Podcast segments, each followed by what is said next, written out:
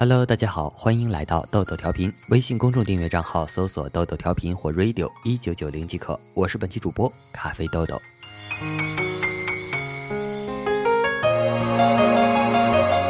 世界上有一些事情是坚决不能做的，做了就有可能导致不可逆转的后果，比如抢了好兄弟的男朋友，抢了闺蜜的女朋友，比如出轨之后被老婆在一个荷尔蒙分泌旺盛的夜晚捉奸在床。比如参加前任的婚礼，无论是对于单身的、正在恋爱中的、已经结了婚的，参加好朋友的婚礼，都隐含着不可预估的风险。单身看到的，也许各方面都不如自己好的朋友嫁得好，导致产生反社会人格；正在恋爱中的、暂时还不想结婚的情侣，被婚礼独特的氛围刺激，回到家之后被对方逼婚；已经结了婚的，看到别人家的老婆、别人家的老公，对自己的另一半心生不满。引发不必要的家庭矛盾。参加前任的婚礼，以上风险呈几何量级上升。当然，世界上总有不怕死的。感谢昵称为“永利好小芳”的同学提供的本期故事素材。好了，让我们开始今天的故事吧。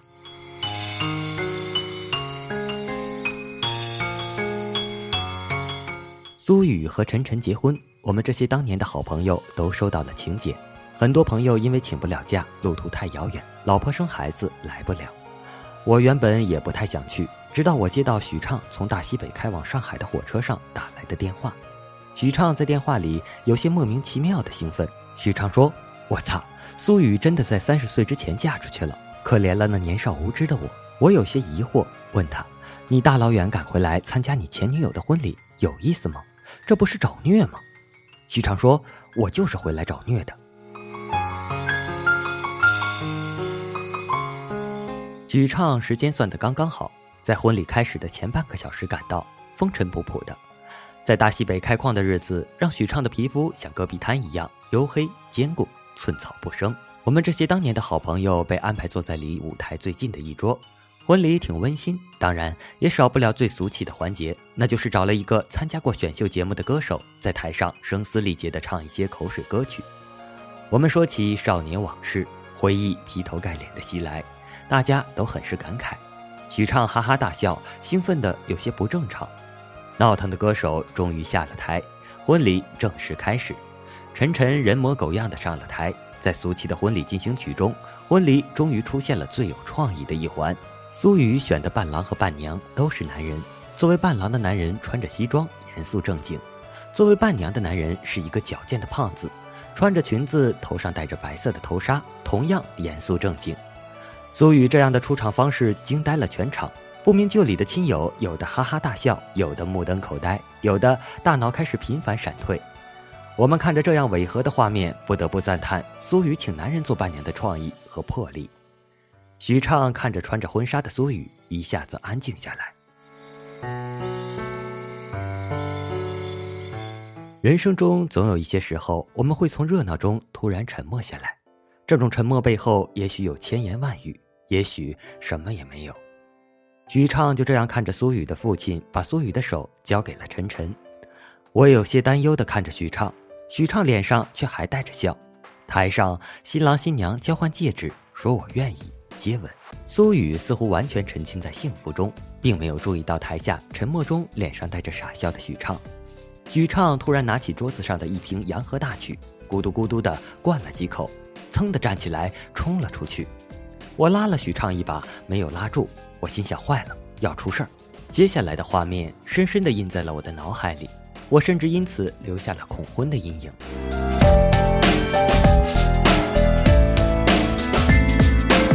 许畅跌跌撞撞地冲到了台上，看了苏雨一眼，然后飞身扑倒作为伴娘的男胖子身上，如同两颗彗星相撞，胖子应声倒地。许畅压在胖子身上，劈头盖脸的亲了下。去，所有人都被这样的画面惊呆了。紧接着，许畅从男伴娘身上爬起来，走到苏雨面前，在所有人都没有缓过神来的时候，对着苏雨喊：“苏雨，祝你幸福！”不等苏雨回应，许畅就跳下台，绕着场子像个精神病一样奔跑起来，边跑边脱自己的衣裳，很快把自己脱的只剩下一条内裤，内裤上海绵宝宝笑得风生水起。许畅边跑边喊。苏雨，祝你幸福！苏雨，祝你幸福。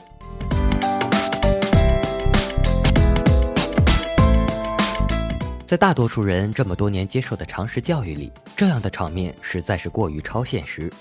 晨晨嘴角抽搐，亲友们的下巴掉了一地，来不及捡起。我和好朋友们都站起来，看着正绕场裸奔的许畅，不知所措。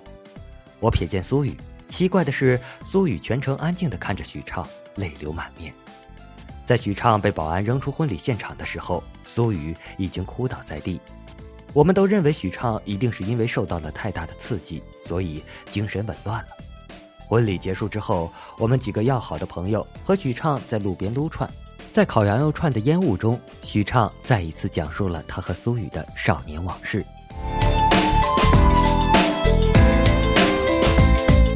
许畅、苏雨还有我，在高三这一年是同班同学。苏雨是公认的好学生。如果考试的时候不是赶上生理期，造成苏雨内分泌紊乱，苏雨能把一百五十分的数学题做到一百四十八分，英文卷子大概只会错几个听力题和阅读理解。至于我，属于理科白痴，永远弄不懂数列、三角函数、动能定理。别人的上课时间就是我的睡觉时间。许畅比我好不到哪里去，因为在理科方面非凡的造诣，我和许畅成为了无话不谈的好朋友，甚至清楚对方一周遗精几次。许畅和苏雨的第一次接触发生在一个关于钠水反应的化学实验课上。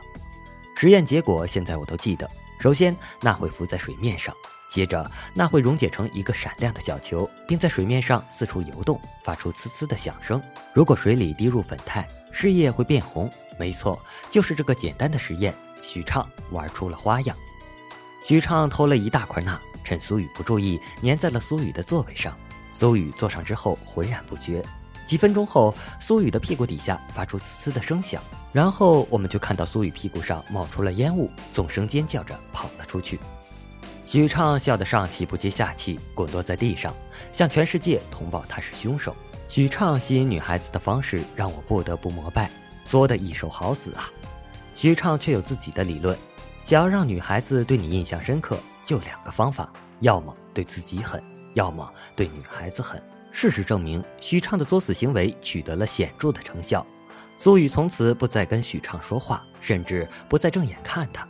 作为我们高三三班的班花，追求苏雨的男生比那些年我们做过的习题集还要多。苏雨最终被我们隔壁班的一个小白脸追上，两个人多次被目击在小树林里约会。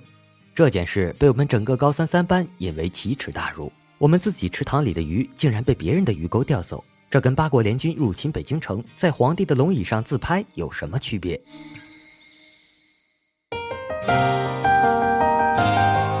许畅痛陈，我有不可推卸的责任。高三正是戡乱救国时期，学校成立了专门的捉奸小分队，严查早恋。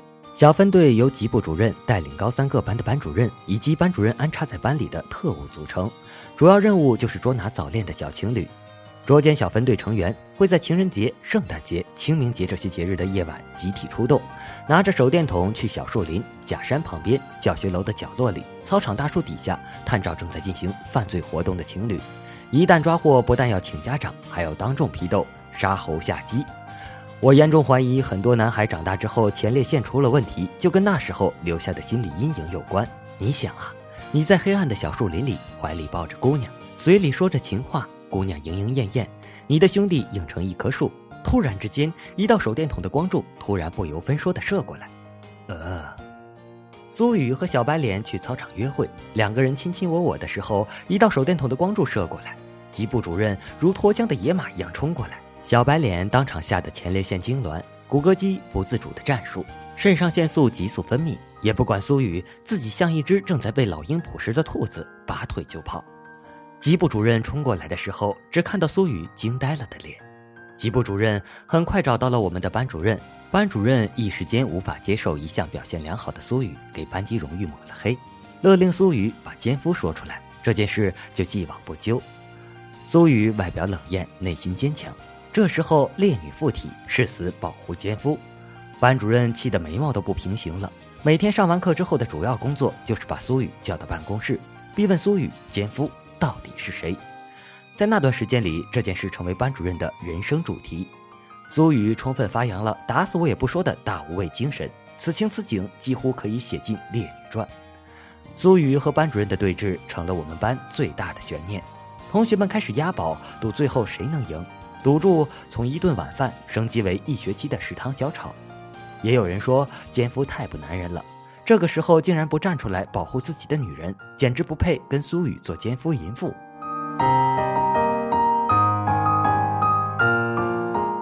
办公室里，班主任不厌其烦地对苏雨循循善诱，苏雨打定了主意，疯狂沉默。就在班主任即将崩溃，打算放弃逼问苏雨，重新寻找人生主题的时候，许畅突然冲进来，一把把苏雨拉到自己身后。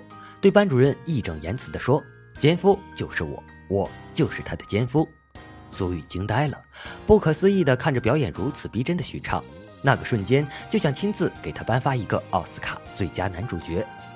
班主任大喜，大吼道：“我就知道是你这样的坏学生带坏了苏雨。”班主任终于重新找到了新的人生主题，喊出了永恒经典的三个字：“叫家长。”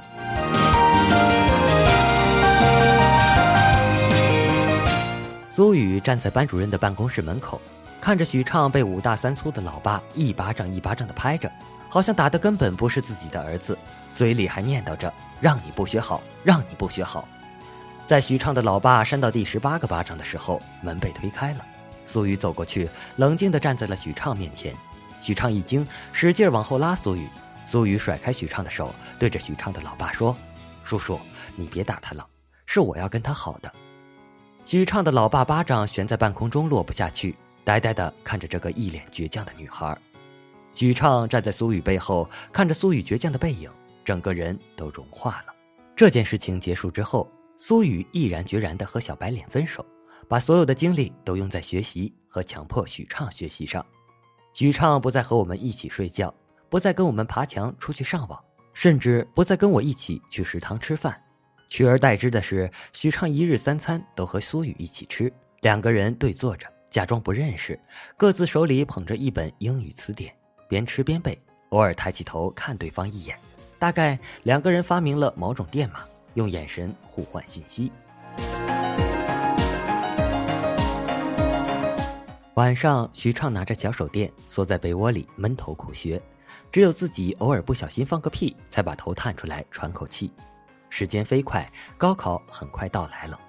考完最后一门那天晚上，徐畅和苏雨在操场的小树林里散步。这个时候，他们已经不害怕被捉奸小分队抓获了，因为原则上，高考结束之后，所有人都自由了。两个人走在晚风中，各怀心事。徐畅想摸苏雨的手，但是又不敢。苏雨在想什么，许畅不知道。也许苏雨想的跟许畅想的是同一件事。苏雨突然问许畅。如果我们不能考进同一所学校怎么办？许昌笑了笑，对苏雨说：“你放心，你在哪儿，我的青春就在哪儿。”高考成绩公布，苏雨第一个时间打给了许畅，知道了许畅的分数，然后苏雨打电话查出自己的成绩，听着听着就哭了。苏雨的父母吓坏了，以为苏雨没有考好，拿过电话来一听，才知道苏雨考了五百九十多分，远超一本线。苏雨的父母问苏雨考得这么好，你哭什么？看起来也不像是喜极而泣呀。苏雨没说话，站起身就往外跑，父母愣在原地。苏雨跑到许畅家楼下，大喊：“许畅！”许畅冲出来，苏雨紧紧地抱住许畅，哭着说：“我比你高了一百多分，怎么办？怎么办？我们不能去同一所大学了。”许畅心情复杂的抱着苏雨。没有说话，苏雨哭得汁水淋漓。许畅的老爸站在门口，看着这对紧紧拥抱的少年情侣，叹了口气，转身走进屋里。要开学了，我考进了老家附近的一所学校。苏雨哭着挥别我们念高中的城市，一路上眼睛都没有干。来到陌生的大学，苏雨站在学校门口，一脸茫然。不知道该如何继续没有许畅的日子，然后他就看到许畅骑着自行车冲着自己的方向飞奔而来。苏雨以为自己在做梦，砸进许畅的怀里之后，才反应过来这是真的。苏雨问许畅：“你怎么来了？”许畅笑笑，刮了刮苏雨的鼻子，对苏雨说：“我说过了，你在哪儿，我的青春就在哪儿。”许畅没能和苏雨考进同一所大学，但是他努力和苏雨来到了同一个城市。许畅选择了一家专科学校，同时选择了一门非常霸气的专业——矿产资源管理与研究，翻译过来就是开矿的。大学正式开始，许畅每天逃课跑来苏雨的大学和苏雨一起上课，晚上抢在宿舍关门之前再赶回去，经常被宿舍楼看门大爷关在门外，不得不毫无廉耻的跟大爷套近乎。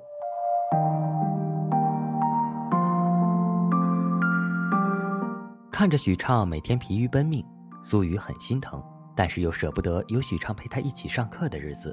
要知道，像苏雨这样的女孩子，身边没有男朋友。会多出许多不必要的麻烦，于是苏雨主动提出：“要不我们一起在学校附近租个房子？要是太晚了，你就别回去了。”许畅简直不敢相信自己的耳朵，苏雨竟然主动提出了这样的要求，这跟直接说“许畅，许畅，我们睡觉吧”有什么区别？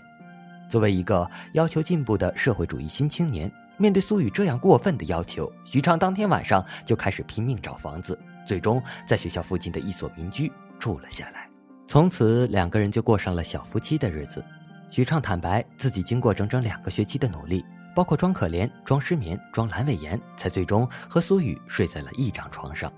许畅说：“那时候我恨不得在那张床上和苏雨一起度过我的余生。”一天晚上，许畅和苏雨正在床上互相打闹，准备进入主题的前三分之一秒，门突然被敲响了，两个人停止了动作。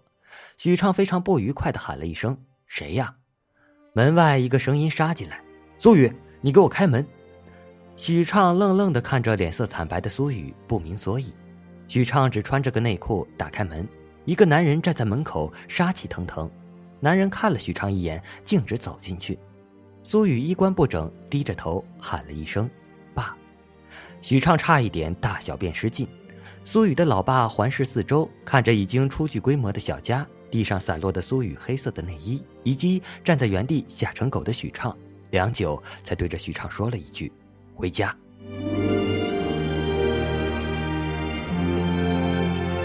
从此以后，苏雨只能偶尔偷偷摸摸的来到两个人的小窝。许畅兴奋地说：“这样一来，竟然有一种偷情的快感。”苏雨笑着打他，两个人躺在床上，有一搭没一搭的进行情侣之间的低智商的对话。苏雨说：“要是你以后不跟我结婚怎么办？”许畅说：“不可能。”苏雨说：“假如你就是没有娶我呢？”许畅说：“不存在这个假设。”苏雨又说：“许畅，你以后要是不娶我，我就嫁给别人。你要是参加我的婚礼，在我的婚礼上你要亲吻我的伴娘，到时候我一定找个男人当伴娘，最好还是个胖子。嗯，你还要穿着海绵宝宝的内裤在婚礼现场裸奔，高喊着‘苏雨，祝你幸福’。”许畅笑道：“太狠了吧！”苏雨说：“你要是娶了我，不就没事了吗？”许畅点头：“你非我不嫁，我非你不娶呀。”低智商对话进行完毕，许畅翻身压住了苏雨，两个人开始进行了身体的交流。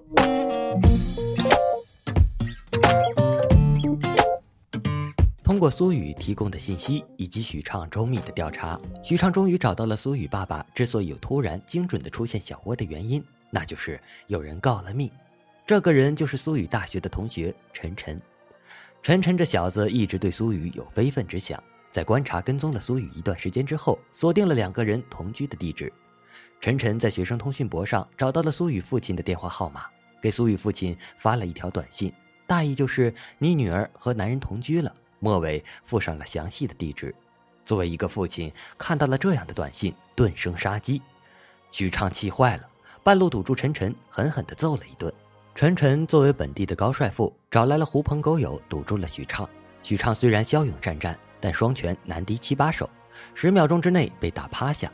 就在许畅拼命护住自己的脸和小兄弟，准备放弃抵抗的时候，苏雨突然捧着一个泡沫灭火器冲出来，对着陈晨以及陈晨的狐朋狗友一阵狂喷，硬生生的把一群黄种人喷成了白化病患者。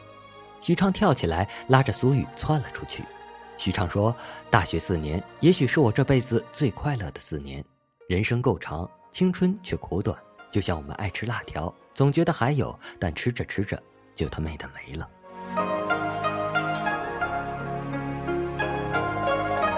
毕业不由分说的到来了。苏雨在外企校园招聘的第一个环节就拿到了 offer。许畅拿着自己的简历跑遍了大大小小的相关企业，因为专业不对口，找工作比在小笼包里找小龙女都困难。许畅很失落，尤其是看到自己的女朋友那么优秀，许畅就更失落了。苏雨安慰许畅：“没事，慢慢找。”三个月过去了，苏雨已经入职，过了试用期，在外企干得风生水起。许畅却还没有找到工作，这几个月的房租都是苏雨付的。就在许畅即将堕落的时候，一份工作机会找到了他，但是工作地点不在本市，而是要去大西北。简单的说，就是去大西北和工程队一起开矿。许畅举了一千万个参加开矿的好处，但是苏雨少有的情绪激动，坚决反对。许畅不敢再提。只能先斩后奏，偷偷的买好了票，留下了一封信，趁着天还没有亮，偷偷爬起来，在苏雨脸上亲了一下，溜了。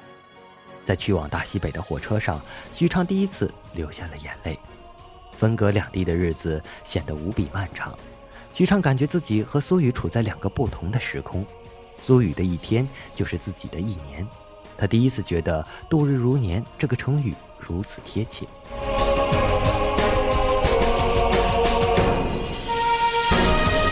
许畅的归期一拖再拖，成功的错过了两个人当年所有的纪念日：苏雨的生日、苏雨阑尾炎康复纪念日、苏雨所有的安全期。在此期间，苏雨被上司性骚扰，被主管排挤，被父母逼婚，被闺蜜取笑。许畅只能在电话里一遍又一遍的安慰苏雨，苏雨总是说：“我没事。”时间和距离是很奇怪的东西，我们都坚信真正的爱情可以超越时间和距离。其实，爱情里面面临的所有磨难都不可怕，最可怕的只有两个字：消磨。许畅在大西北找到了矿藏，和工程队一起没日没夜的探勘开矿，加上手机信号非常不稳定，很久没有给苏雨打电话。好不容易挨到了休息，苏雨找到了当地地势最高的地方，爬上树给苏雨打了一个电话。电话里，苏雨轻描淡写的说：“许畅，上周三晚上我胃疼的快要死了。”我就想，我不怕死，在死之前我得给你打个电话，结果电话总是不在服务区，最后我打给了晨晨，晨晨送我去医院，陪了我一个晚上。你跑哪儿去了？怎么还跑出服务区了呢？苏雨轻描淡写的语气让许畅悲从中来，趴在树上泣不成声。爱情需要相濡以沫，唯独经不起消磨。许畅在大西北待了十个月，成功的找到了矿石。在工程结束的当天，许畅兴奋地打电话给苏雨，想告诉苏雨我就要回去了。结果在许畅开口之前，苏雨一句话就把许畅砸进了谷底。苏雨说：“许畅，我很累了，我们分开吧。”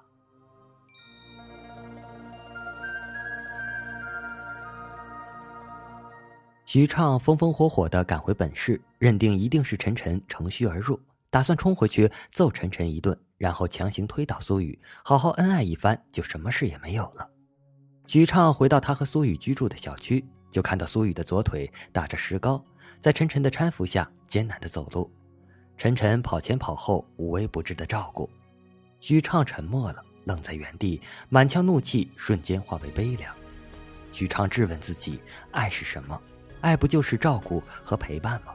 如果连照顾和陪伴都做不到，你凭什么说你爱他呢？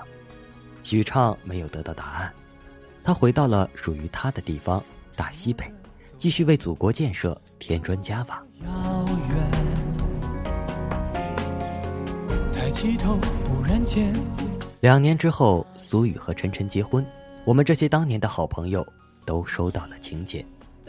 婚礼上，在许畅的脑海中，情侣之间低智商的对话再一次响起，所以许畅灌了几口洋河大曲。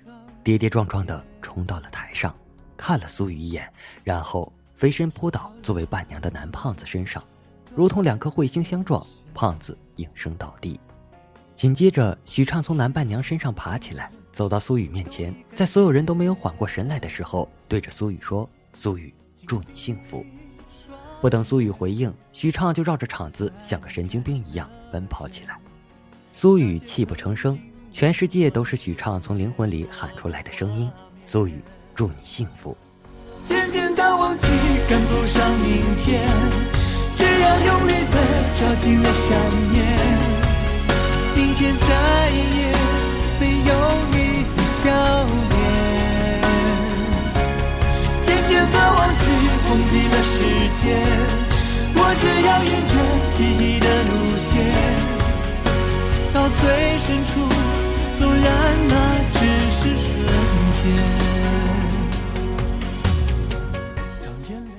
我们生命中会爱上一些人，但因为各种各样的原因，未必能走到一起。但这并不妨碍爱。其实没有什么能妨碍爱，只是有些爱也许注定要成为回忆，注定要放在心底。轰轰烈烈的爱过之后失去，总比从来没有爱过要好。祝那些在人生道路上被我们辜负的、辜负我们的好姑娘，每一天都阳光普照，每一晚都睡眠充足。将来老了，给孩子们讲故事的时候，也把我们都变成故事里的人。好了，今天的节目就到这里了。我是本期主播咖啡豆豆，新浪微博、微信公众订阅账号请搜索“豆豆调频”。我们有缘，下期再见，拜拜。